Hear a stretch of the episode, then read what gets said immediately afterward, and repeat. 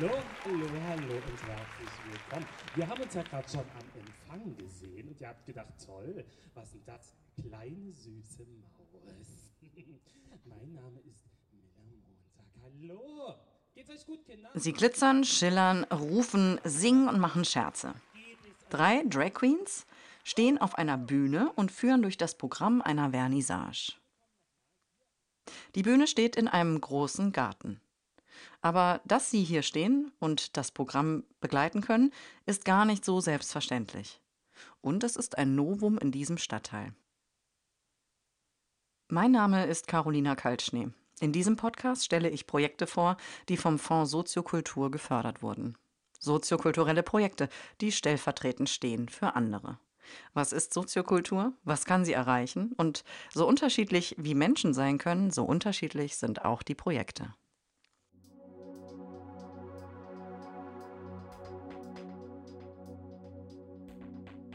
In der heutigen Folge betrachten wir ein soziokulturelles Zentrum in Dresden, in einem Stadtteil, in dem bisher ein Angebot fehlte für Menschen der LGBTIQ-Plus-Community. Und alles beginnt mit einer jungen Frau, die ihre Stelle als FSJlerin antritt. Wir sind in Dresden. Sachsens Landeshauptstadt hat über 555.000 Einwohnerinnen. Die Stadt liegt zwischen großen Waldflächen und die Elbe fließt durch sie hindurch. Besonders berühmt sind die Frauenkirche und die Semperoper. Viele Altbauten prägen das Stadtbild. Östlich der Altstadt liegt der Stadtteil Johannstadt. Die Johannstadt gehört zum historischen Altstadtring Dresdens und ist ein bisschen außerhalb des Zentrums. Hier wohnen knapp 24.000 Menschen. Sie leben zum Beispiel in den zahlreichen Plattenbauten, die nach der Zerstörung Dresdens hochgezogen wurden. Es gibt aber auch noch viele Gebäude aus der Gründerzeit. Die Lage etwas außerhalb der Innenstadt führte dazu, dass hier viele Menschen unterschiedlichster Einkommensverhältnisse und Herkünfte herzogen. Und es ist aber erstmal auch sehr günstiger Wohnraum und somit hat man natürlich auch viele Sozialfälle da. Also einfach ähm, ja, ärmere Menschen. Das ist Friederike von Bothmer. Sie ist Anfang 20, als sie im September 2020 mitten in der Pandemie ihre Stelle als FSJlerin antritt. Ein freiwilliges soziales Jahr. Und ausgesucht dafür hat sie sich das soziokulturelle Zentrum in Johannstadt. Sie wird Teil des Teams, zusammen mit Leiterin Daniela Tonk, vier weiteren Festangestellten und Honorarkräften.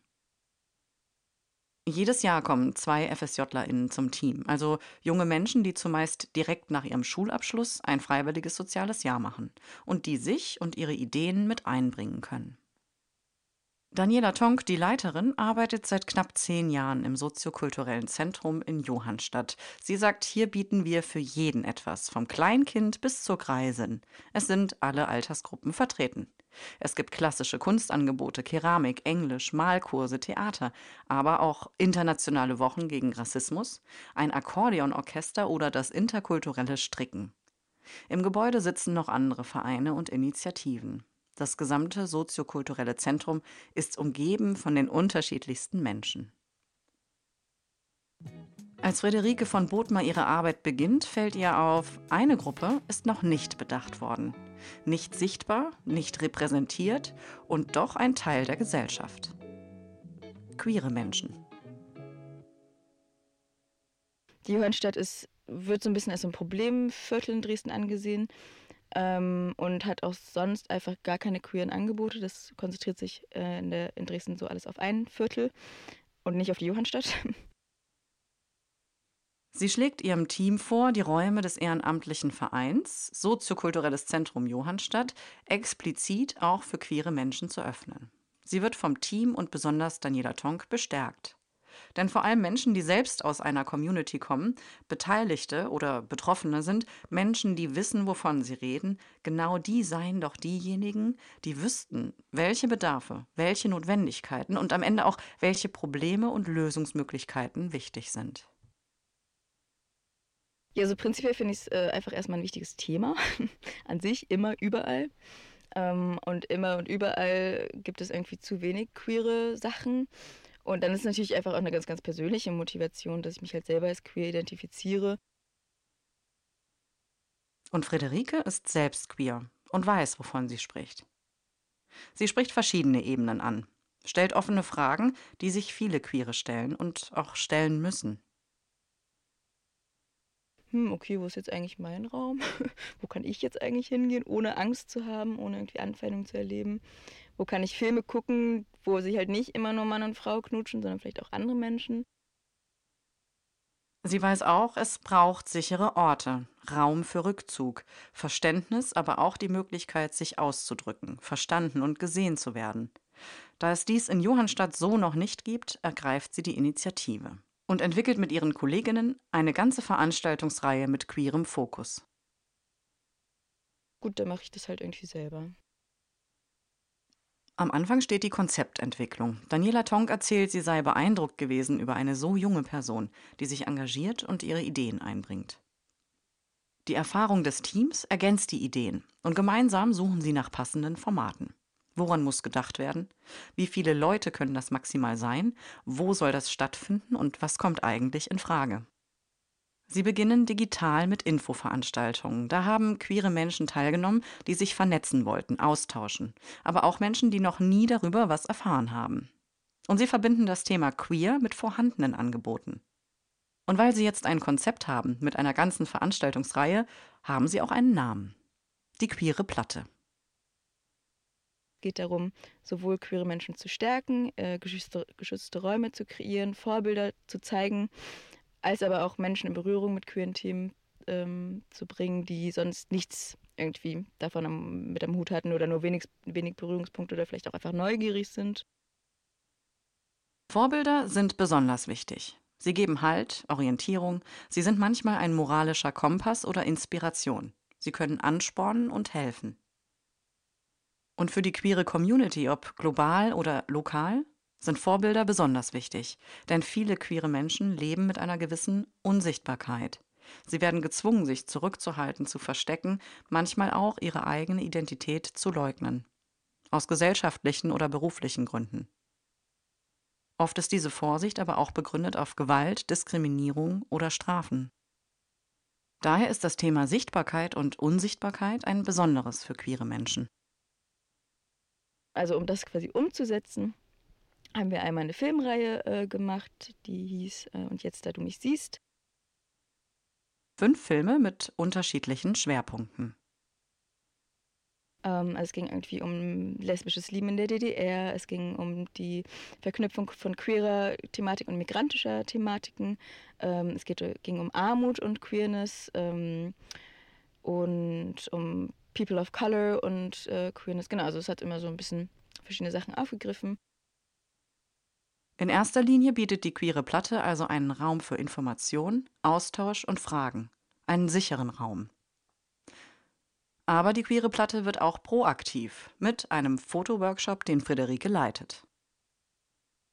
Wo wir queere junge Menschen eingeladen haben, eine Woche lang sich quasi in eine Gruppe zu bilden, einen sicheren Raum zu bauen, oder aufzubauen, zu kreieren, zu, auch sich zu unterhalten, wen wollen wir in diesen Raum reinlassen, wen wollen wir nicht reinlassen, wie wollen wir untereinander miteinander umgehen, äh, was für Fragen sind okay, was für Fragen gehen nicht. Im Rahmen der Veranstaltungsreihe Queere Platte können also Menschen mit diversem Hintergrund gemeinsam kreativ werden. Und das an einem Ort, der für sie ein sogenannter Safe Space ist, also Sicherheit darstellt. Sicherheit vor Anfeindungen und dass sie sein können, wie sie sind, dass sie sich ausleben können und zeigen. Ähm, und dann ging es quasi in dem Workshop darum, aus diesem Safe Space aber auch rauszutreten und quasi gestärkt kreativ zu werden, sich gegenseitig zu inspirieren. Die Ergebnisse dieser Inspiration sollten nicht ungesehen bleiben. Am Ende der Veranstaltungsreihe steht eine Vernissage.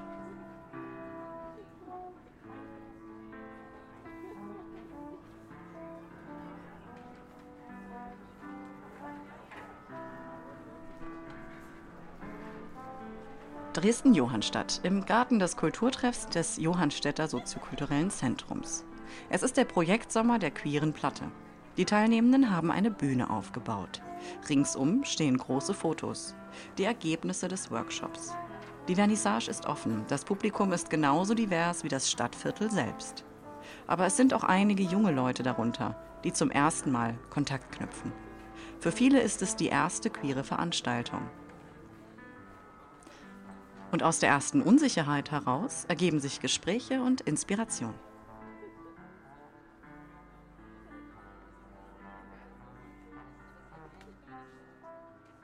Ja, queere Geschichte und queere Lebensrealität beinhaltet Unsichtbarkeit und Unsicherheit, auch Gewalt und Diskriminierung.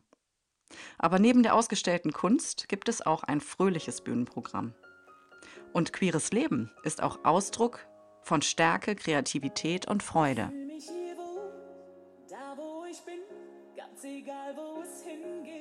Ich bin mittendrin, das Licht scheint auf mich, die Musik geht an und für eine Sekunde halt ich den Atem an.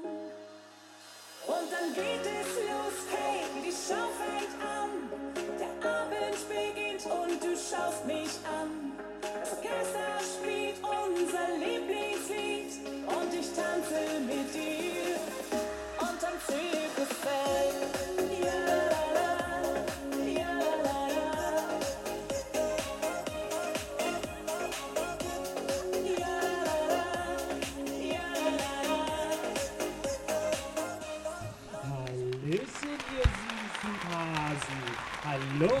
Drag Queens moderieren die Vernissage. Mit viel Charme, Witz und beißendem Humor leiten sie das Publikum durch das Programm, die Fotoausstellung und ein Konzert.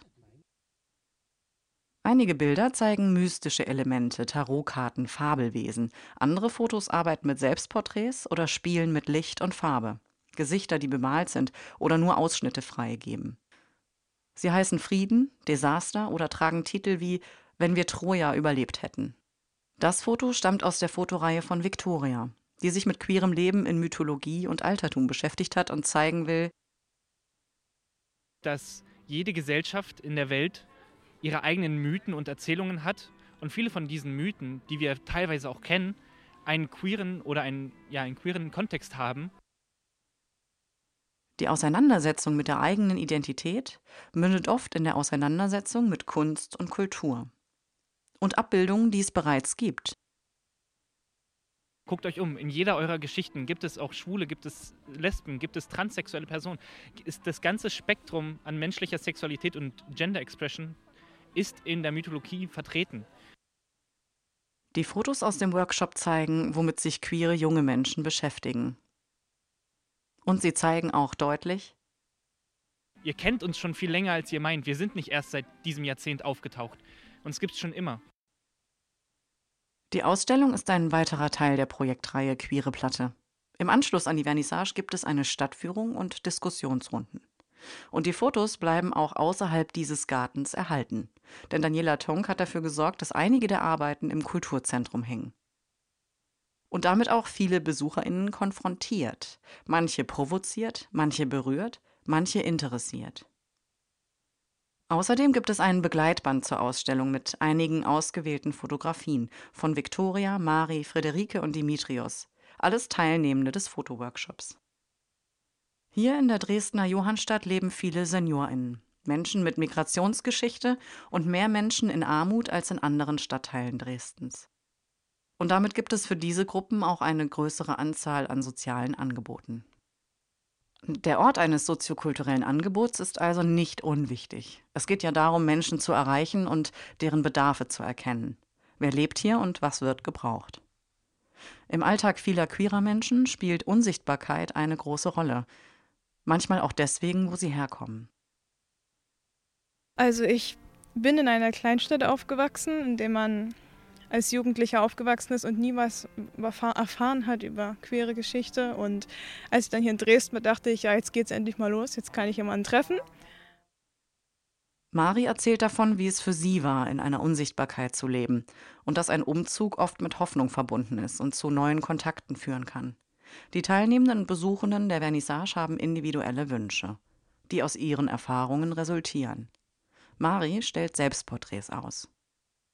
Ich möchte mich versöhnen mit der Welt, mit der Gesellschaft, mit den Menschen und einfach zeigen, ja, so bin ich und ich möchte einfach nur mit euch zusammenleben in Frieden. Wir können alle untereinander klarkommen. Im Rahmen der queeren Platte werden Möglichkeiten geboten, sichtbar zu werden. Ob im direkten Kontakt mit anderen Queeren, mit Interessierten, aber auch im Dialog mit Menschen, die noch gar keine Erfahrung mit queeren Themen haben. Und die queere Platte bietet auch an, sich ohne Coming Out zu treffen. Denn nicht jeder Mensch möchte ein Coming Out oder ist vielleicht noch einfach nicht so weit.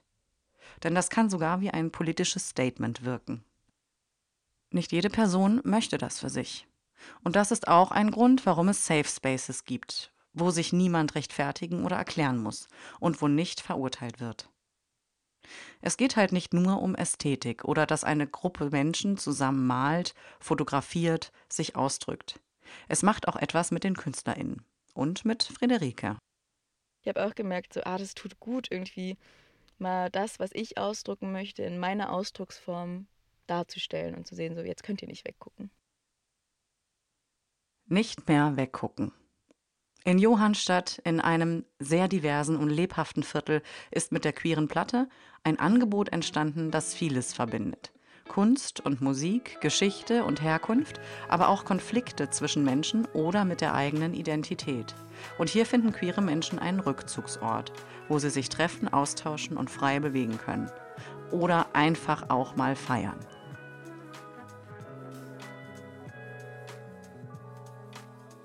In der heutigen Folge ging es um die Sichtbarkeit und Unsichtbarkeit queerer Menschen und wie Kunst als Ausdrucksform helfen kann, eine Brücke zu schlagen zwischen der eigenen Identität und einer Gesellschaft, die oft diese Identität nicht einmal sieht. Und es ging um ein Stadtviertel, in dem eine Lücke geschlossen werden konnte, um Vorbilder abzubilden, Beziehungen zu knüpfen und einfach mal zu sein. Vielen Dank fürs Zuhören. Bis zum nächsten Mal.